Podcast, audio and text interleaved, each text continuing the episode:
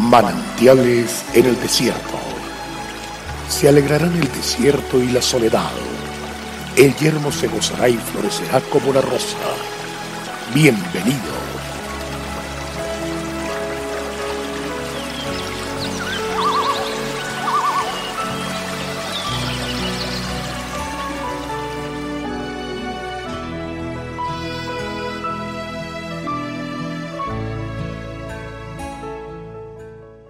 Yo he venido para que tengan vida y para que la tengan en abundancia.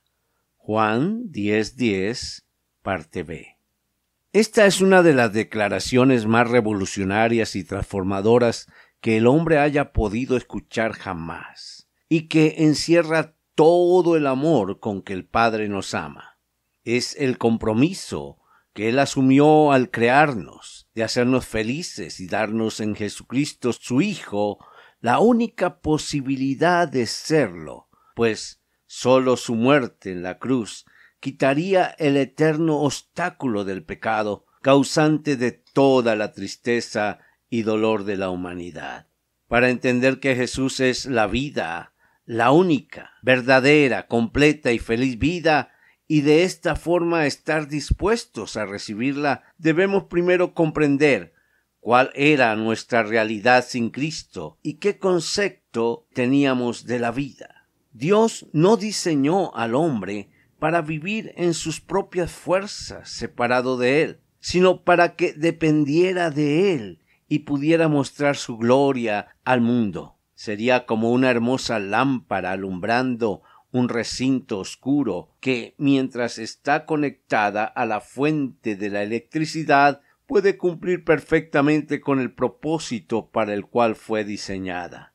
Pero si se desconecta, aun cuando su mecanismo interior es perfecto, ya no puede funcionar y pierde así el sentido de su existencia.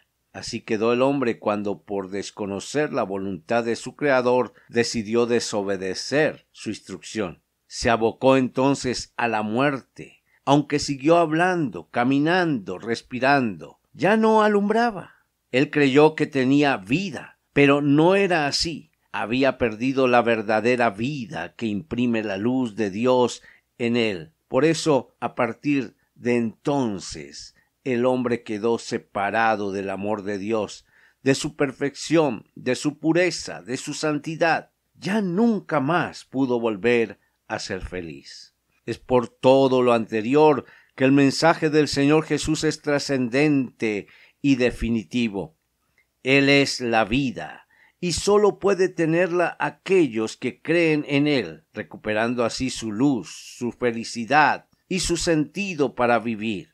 A Nicodemo también le quedó clara esa verdad cuando Jesús dijo Tienes que nacer de nuevo. Le hablaba de un nacimiento espiritual, de adquirir una vida que no tenía hasta ese momento, aunque era maestro de la ley, una vida abundante, una vida eterna, que sólo recibimos por fe cuando dejamos que Cristo entre a nuestro corazón. Dile al Señor en esta hora, Señor, ven a mi corazón. Dios te bendiga, Dios es fiel y vamos para adelante.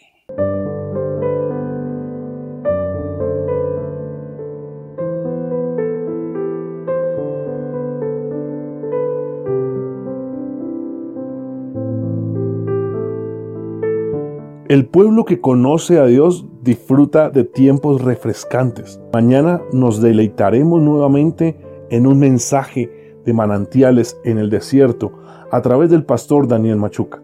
Nuestra página en la internet es cfeprimavera.org. Bendiciones para todos, pero también recuerde suscribirse a nuestro canal en YouTube. Recuerde, Dios es fiel.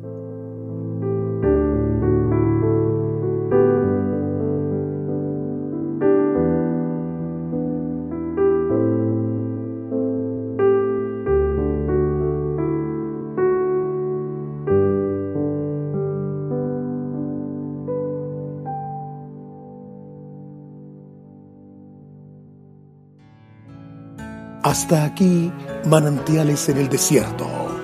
Será muy grato estar con ustedes mañana en una nueva entrega de Manantiales en el Desierto.